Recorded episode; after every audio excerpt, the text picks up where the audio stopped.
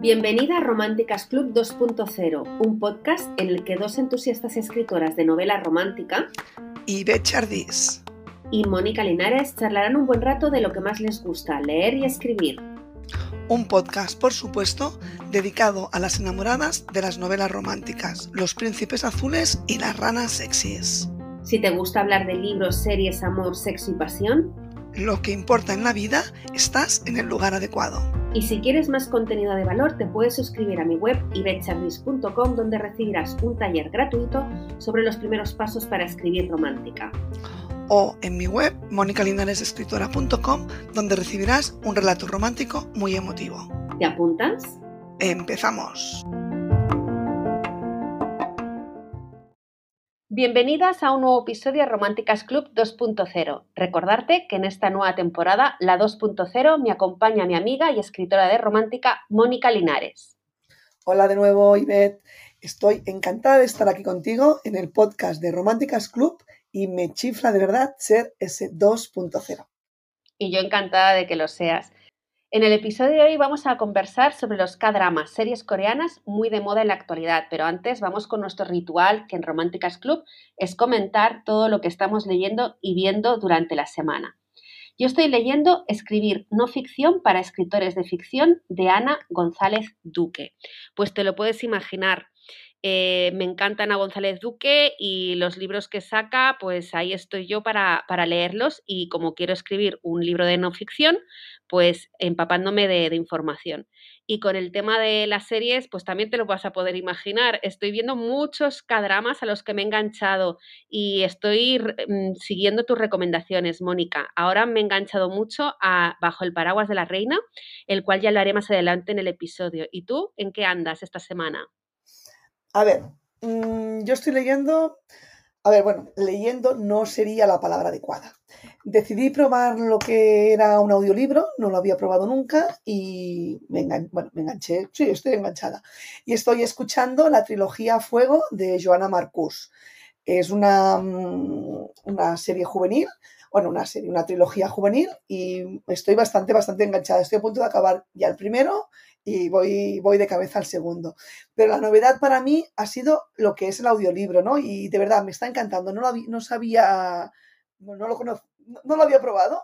Y aunque es diferente, porque leer, leer no es, pero es otra manera, en este caso, de consumir cultura. Y de series y películas, pues, a ver, he visto varias, pero en este caso no han sido de romántica. Las voy a comentar así un poquito por encima, pero bueno. A ver, es una mini, he visto una miniserie de Netflix que es Desde Dentro, que trata de un asesino. Y luego vi la película de Las Nadadoras, basada en una historia real de dos nadadoras sirias. Las dos muy recomendables. Pero por hablar en este caso de romance y de romántica, pues a ver, Virgin River. ¿Quién no ha visto Virgin River?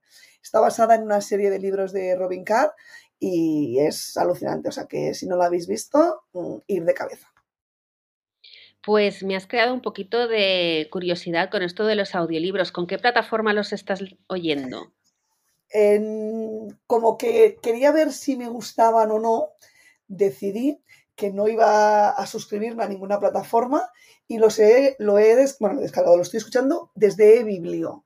Yo estoy suscrita a eBiblio, uh -huh. a la biblioteca digital, y en eBiblio están los dos de Joana Marcus y puedes eh, probarlo. De verdad, es diferente, sí, pero te engancha también, porque en este caso eh, hablé con una compañera y me dijo que es muy importante también la voz de la persona que lo narra, claro. pero por ejemplo los de Joana Marcus, es que estoy enamorada de esa voz, la chica lo hace genial y es la misma narradora, pero va haciendo como si la, la um, protagonista pues está más crispada pues o eleva la voz o algo, pues ella también la eleva. Si ahí es un poquito como miedo, pues ella baja o reduce la voz. Cuando habla el protagonista masculino, pone una voz un poco más grave. Cuando habla la amiga, pues la voz es un poquito como más chillona.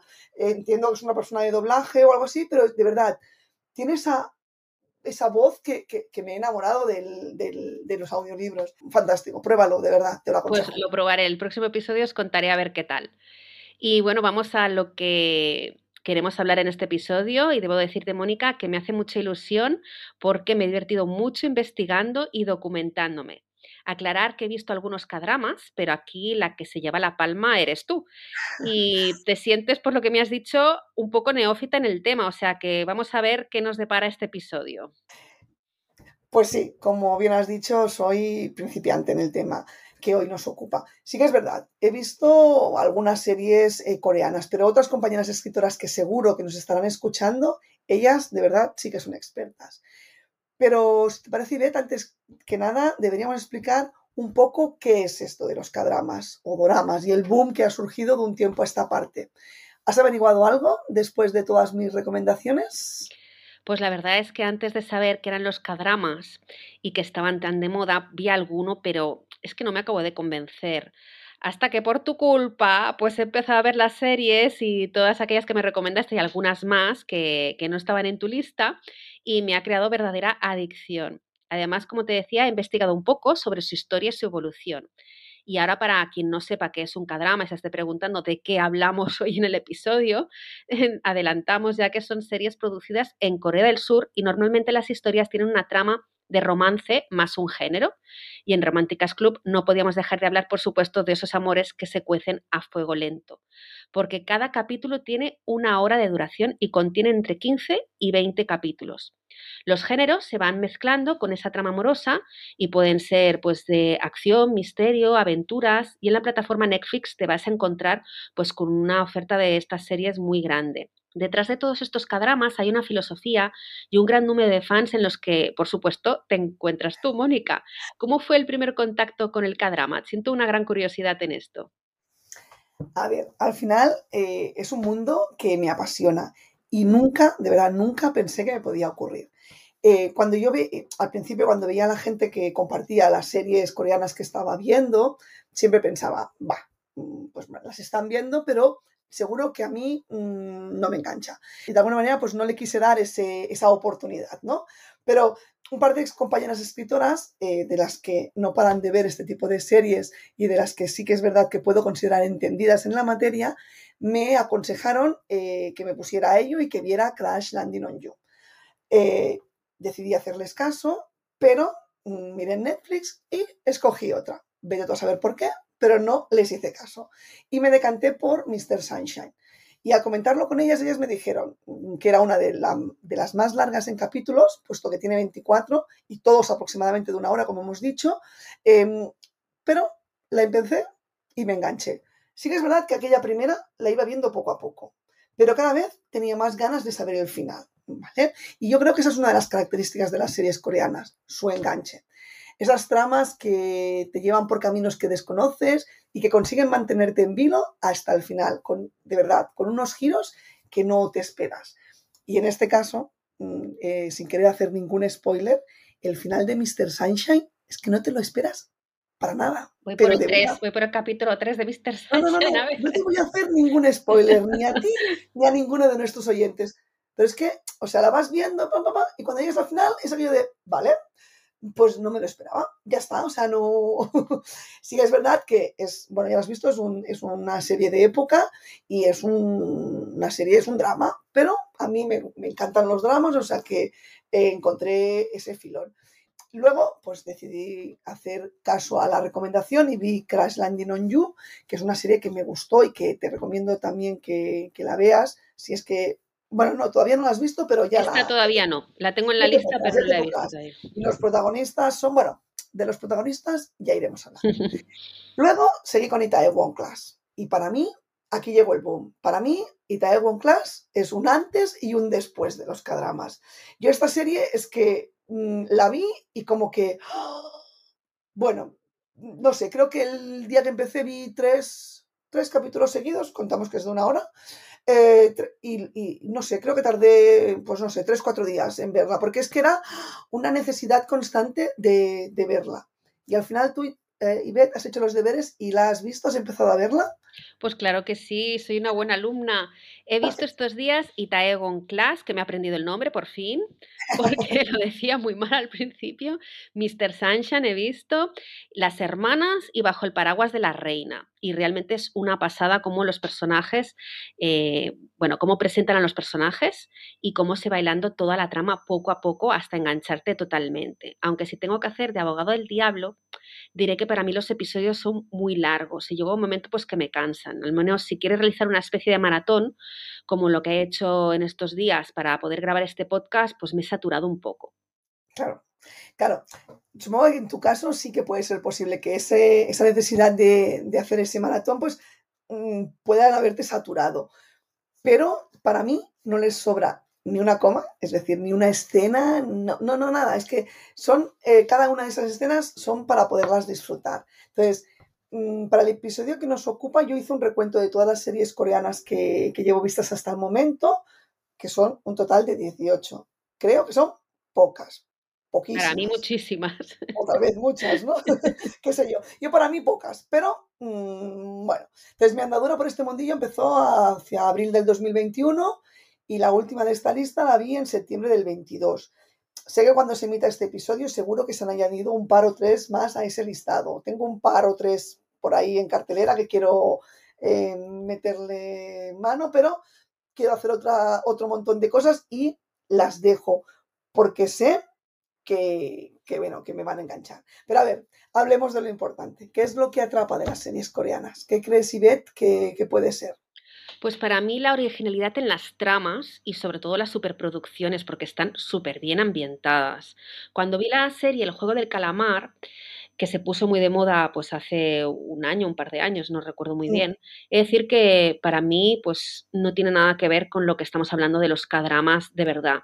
Es una serie que pese a su fama pues no la pude terminar por las pésimas actuaciones de sus actores. Eh, bueno, es que no entendía cómo la gente podía estar enganchada cuando uno estaba llorando y se veía que, actuaba como que parecía un payaso, vamos, por no decir algo más fuerte. Pero he de decir que los verdaderos cadramas, al menos los que he visto y me ha recomendado, los actores son increíbles y son también muy creíbles y consiguen adentrarte mucho en la historia. Eh, otra de las cosas que también me engancha son los distintos giros en las tramas que, bueno, te llegan a sorprender. A mí en un primer capítulo ya me han sorprendido como tres veces. Imagínate con 16 capítulos que tiene. Estoy, bueno, totalmente de acuerdo contigo, Ivette. Las tramas, esos giros que dan a las historias son alucinantes. Se podría decir, es verdad, que todo está escrito, que todo está contado y está inmortalizado en el cine y en la televisión, pero yo creo que los coreanos han conseguido como una manera especial de contarlo, ¿no? Ese beso que no llega nunca, esa fascinación por la belleza, ese fotograma que te atrapa y que te, que te deja maravillado ¿no? al, visionarlo. No sé, bueno, y un aspecto que a mí particularmente me encanta, pero de verdad, ¿eh?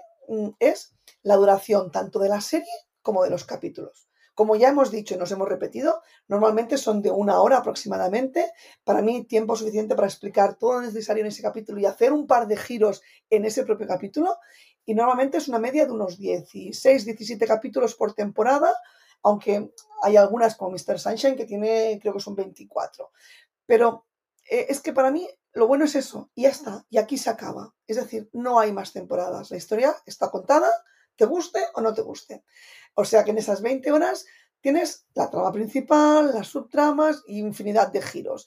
Y cada capítulo te deja con ganas de más, pero mm, ya está, o sea, se acabó. Y mm, yo empiezo una serie coreana y cuando la empiezo he de acabarlo. Y me pregunto, ¿con el resto de series me pasa igual? Pues oye, no lo tengo tan claro, porque creo que no me generan tanta sensación de, necesidad, ¿no? Soy capaz de dosificar los capítulos, de verlos más poco a poco. Por ello, por eso, eh, intento mezclarlo. Es decir, si veo una serie eh, coreana, es que la tengo que ver y acabarla. Y, claro, no puede ser. Por eso intento meter, otras series por en medio y decir, ahora paro y luego ya me pondré a ver otra. Porque como la coja es que pim, pim, pim, pim, a veces hasta dejo de leer, de escribir, porque tengo que ver la serie. Es como, bueno, es una, es una, necesidad que no, que no puede ser. Pues aquí discrepo un poquito. Para mí no tienen tanto enganche, dado que, pues eso, eh, lo, estoy repitiendo todo el rato. Puede ser que sea lo único que no me gusta de las series coreanas, que es los capítulos tan largos que a veces desconecto. Me gustan las series con varias temporadas y que te van contando diferentes tramas en diferentes momentos y no siempre la misma trama, ¿no? Aunque sí de decir que hay un aspecto de estas series de los K-dramas que me ha parecido alucinante, es el vestuario y la ambientación en las series de época es una pasada. En el caso de Mr. Sunshine y Bajo el paraguas de la reina, eh, si me tengo que quedar con una, sería bajo el paraguas de la reina. La actuación de la reina es inmejorable. Voy a resumirlo un poquito de que va bajo el paraguas de la reina. Es de siglos atrás. La época, en la época de Joseón, seguramente. Exacto, Joseón, que yo no sabía que era eh, Seúl, ¿vale? Pero ah. repetía mucho Joseón, Joseón, y yo, ¿qué es eso? Vale, es la capital de Seúl, eh, que en esa época se llamaba así. Y entonces está el rey y tiene la reina con la que tiene unos hijos que son los herederos y luego tiene muchas concubinas y con esas concubinas tiene muchos hijos. Pues todos están como tramando para ver quién es el favorito y quién puede desbancar al heredero para convertirse en el rey. Entonces, la reina madre, que tiene cuatro hijos, tiene que cuidar de ellos para que ni los asesinen, ni los envenenen, ni los destronen. Y la, la ponen o la describen como una mujer muy vital, muy enérgica, que en aquella época una, una mujer era de mala educación y era como basta. Pero es que lo actúa tan bien ella que me encanta. Yo de época también he visto, bueno, de, de Red Sleeve, que es la, la, manga o la manga roja, la traducción, y también es, es alucinante porque es eso, es ese es ese rey también o que llega rey, ¿sabes? Y todo el tema de, de, las tramas, de cómo querer llegar a conseguir ese trono, pero no poder y esas argucias para, para el malo y, todas están ahí, tantas concubinas y todo, toda la... Cómo lo describen todo es, de verdad, es, es alucinante. La ambientación, el vestuario, el tratamiento, como, bueno, no sé, a mí es que las de época es verdad, he visto dos, ¿vale? Pero alucinantes. Y sé que tengo que ver un par más porque las tengo ya ahí en, en, el cajón, pero es que es lo que os digo, es que si no, mm, sí que las podría ver, pero es que no haría nada más. Entonces no, prefiero no, no ponerme con el primer capítulo para no enganchar. y bueno, a ver, ya que hablamos un poquito de, de personajes, a ver, ¿qué me dices de, de ellos? Sí que es verdad que al principio cuesta, pero yo creo que llega un punto que puedes llegar a decir que te has enamorado de ellos, de esos protagonistas, que los ves hasta guapos y que se convierten en, ese crash, ¿vale? Yo voy a nombrar algunos. Eh, Park, Park Seo-yeon, que es el protagonista de Itaewon Class y de qué le ocurre a la secretaria Kim, sé que es un, bueno, un guapazo. Sí que es verdad que a lo mejor, pues cada uno puede discrepar o no de esta apreciación. Para mí, por ejemplo, Lee Min-ho, que es el protagonista del Rey Monarca Eterno, podríamos decir que también me pareció atractivo porque era como más europeizado. Es como tiene una. Sí, en este sí que te doy la Tiene unos rasgos diferentes, ¿vale? Pero, por ejemplo, Kim Seo. Oh, yo no las pronunciaciones son un poquito complicadas. Kim Seon-hu Ojo, es el protagonista de El amor es como el cha-cha-cha y también es el secundario en Startup y me enamoré, me enamoré de él. Pero yo creo que te enamoras de ellos, por lo menos en mi caso, por lo bien que actúan en la pantalla, por cómo se compenetran en la pareja y en toda la trama. Ahora mismo el, más guapo de los guapos, pues dirías que es eso, el, el, europeo, el americano, aquel hombre musculado y aquel con la barba, con los... Y estos son todos como más dilemas, eh, no sabría decir la palabra, niñados, ¿no? más juveniles, ¿no? Mm. Porque es verdad, tienen 30 o 30 y pico y tienen unas caras súper, unos rasgos. Una piel de envidiosa me he puesto. envidiosa, exacto. Pero mm, llegas de verdad, llegas a, enamorarte de ellos. La verdad es que son muy guapos, esto no te lo voy a negar, pero es que a mí me gustan más varoniles y es difícil encontrarlos así en las series coreanas. Pero a ver los haylos. El protagonista de Mr. Sunshine, a ver si lo digo bien, Lee Byung-hun, a mí me parece muy atractivo porque tiene esa mandíbula fuerte y estoy investigando un poco y también he encontrado otra lista de actores de cadramas en los rankings de los más guapos. O sea, lo están petando ahora mismo y todas las chicas están enamoradísimas de estos actores. eh, pero no me acaban de, convencer mucho, la verdad, a la hora de, no me atraen a mí como, como me pueden atraer, como tú decías, los americanos, pero eso sí, guapos lo son. Yo creo que es eso, es decir, eh, claro, si pones, ahora mismo no me saldría a mí Jason Momoa, por ejemplo, Juego de Tronos. A mí Jason Momoa no. A mí Jason Momoa no. Pero no sé, aunque sea de muy antiguo, ¿no? Y, y, vamos a poner una persona ya hiper, hiper antigua. Un Paul Newman, un Brad Pitt. Un, no sé, a mí me, me gustan, ¿no? Me, son esos personajes que, vale, vale, mm, es diferente. Un, un Lee Byung-hun, un, un Park Seo-yeon, sí, son claro, son asiáticos y, no tienen nada que ver, ¿no? Pero yo creo que es lo que te decía, ¿no? Que también en, en esas situaciones en las que nos, por lo menos a mí, me, han enamorado. Creo que si tuviera que buscar un crash para una novela mía, claro, si la ambientara en, Corea, pues tendría que poner un, un, crash eh, coreano, pero probablemente no sea la imagen que pondría a mi, a mi protagonista. A ver, yo lo que tengo que decir es que a mí una serie para que me guste o una historia de amor no tiene por qué atraerme al máximo el, actor protagonista. Eh, más que nada es lo que tú decías antes, que se compenetren ellos, que haya química entre ellos, porque lo que estoy viviendo es la historia de amor. Entonces, si guapos lo son porque tienen las facciones perfectas de, muñecos, tanto ellos como ellas. Entonces, si existe esa química entre la pareja, para mí ya me han ganado, sean atractivos en base europea o, no.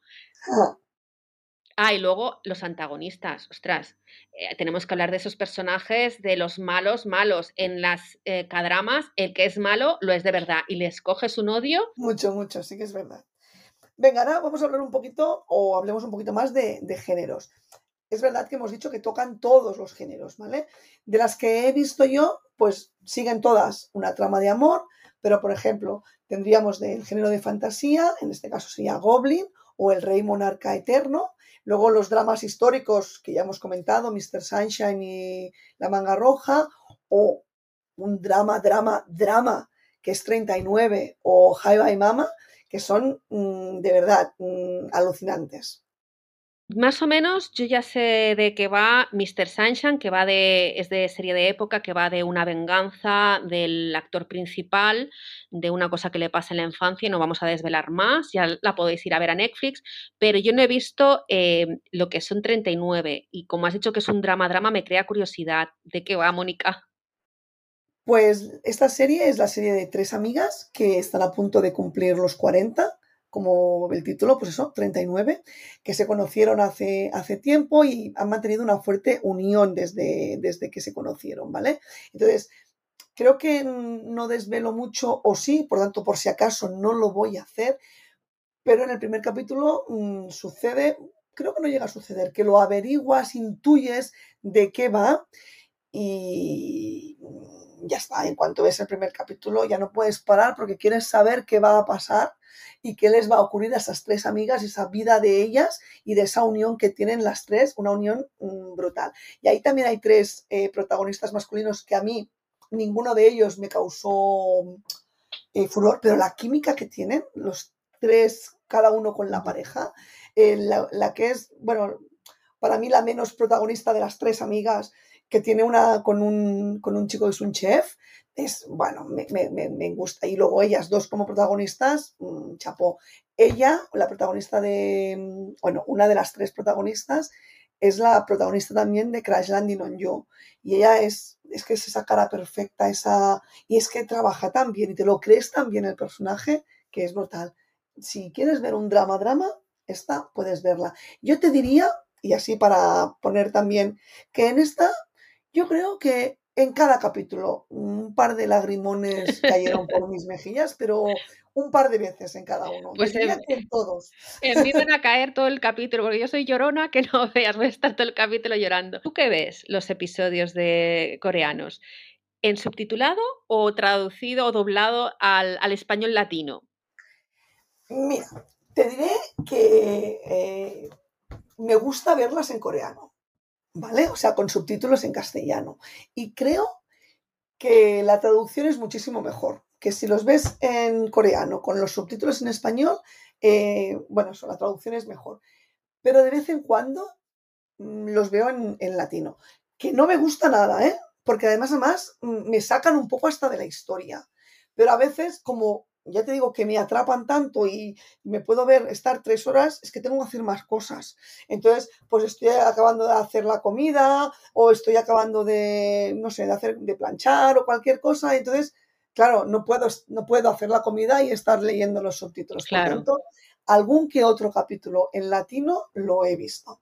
Pero considero de verdad que seguramente las, las entendidas dirían que no se pueden ver en latino, que se tienen que ver subtituladas. Eso seguro.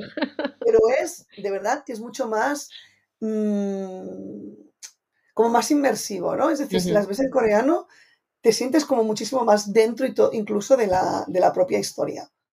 Pues nada, pues podríamos seguir hablando de series coreanas hasta la bueno, seguiremos, seguiremos. A ver, actualmente lo que también podríamos eh, comentar es que hay una tendencia en la, en la parte de escritura, es decir, que hay muchísimas novelas ambientadas en Corea. Entonces, vamos a mencionar algunas de ellas. En este caso, por ejemplo, podríamos mencionar la de María Martínez con la biología Tú, yo y un tal vez y Yo, tú y un quizás, que es la segunda parte.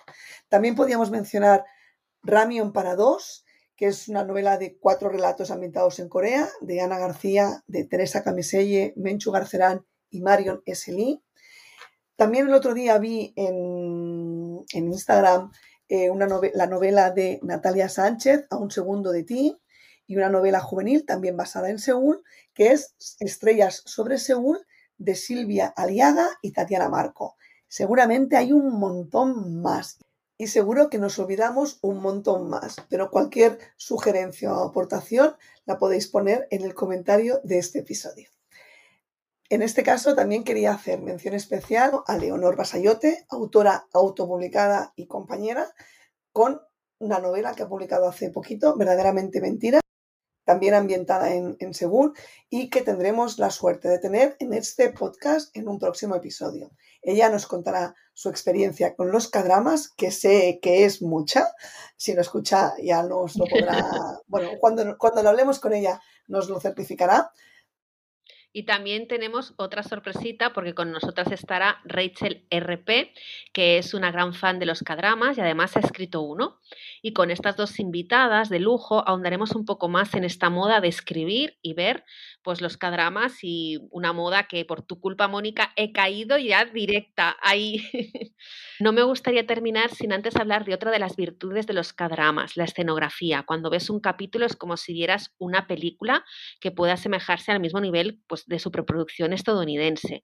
Cada escena está diseñada al milímetro, o al menos a mí me lo parece. Y aunque no en todos los cadramas, cada capítulo tiene unos giros súper sorprendentes. Aunque para mí, como ya he comentado antes de nada, eh, la extensión pues mm, es demasiada para mí y me los tengo que ir dosificando. Tienes que, si estás ahí principiante como yo, te recomiendo eso, encontrar una, pues si es de época, te gustan mucho las de época, pues eh, que sea del género que a ti te guste, e ir dosificándola, porque te aseguro que te vas a enganchar. Y por último, Mónica, ¿qué darías tú como experta en cadramas eh, el último consejo para aquellas personas que empiecen a ver series? Pues sabes qué, que no las empiecen. Porque como se aficionen como yo o como mucha gente, no pararán y, las consumirán sin parar. A ver, sigo pensando de verdad que son adictivas y que una vez que te enganchas no puedes dejarlas. ¿no? Es como una droga. Entonces, yo consigo pasar alguna temporada sin ver mm, alguna serie, ¿vale? Pero es que es empezar y hasta que no lo acabo no paro. Por tanto, como máximo me dura una semana y eso seguro que no debe ser bueno. Aunque bueno, para ellos, para los que producen las series coreanas, seguro que sí, que las estemos viendo, seguro que les son súper, súper importantes y que sean tan adictivas, les es alucinante. Y hasta aquí el episodio de hoy, un paseo por el cadrama y por estas series coreanas. Eh, espero que te, hayan, que te hayamos enganchado o no en, poderlas ver. Además, te dejamos en la descripción nuestras webs, eh, www.ibechardis.com y www.monicalinaresescritora.com por si quieres seguirnos y conocer nuestras paranoias.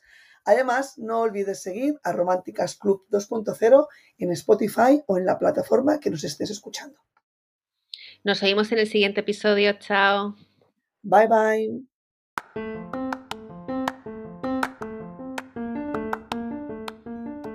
Si llegaste hasta aquí, muchísimas gracias por acompañarnos en este episodio. Si te encantó lo que escuchaste, puedes dejarnos una reseña en el podcast y no te olvides de comentar con nosotras. Nos vemos pronto y recuerda romántica, lee y vive con pasión. Es lo que más importa en la vida, disfruta del camino.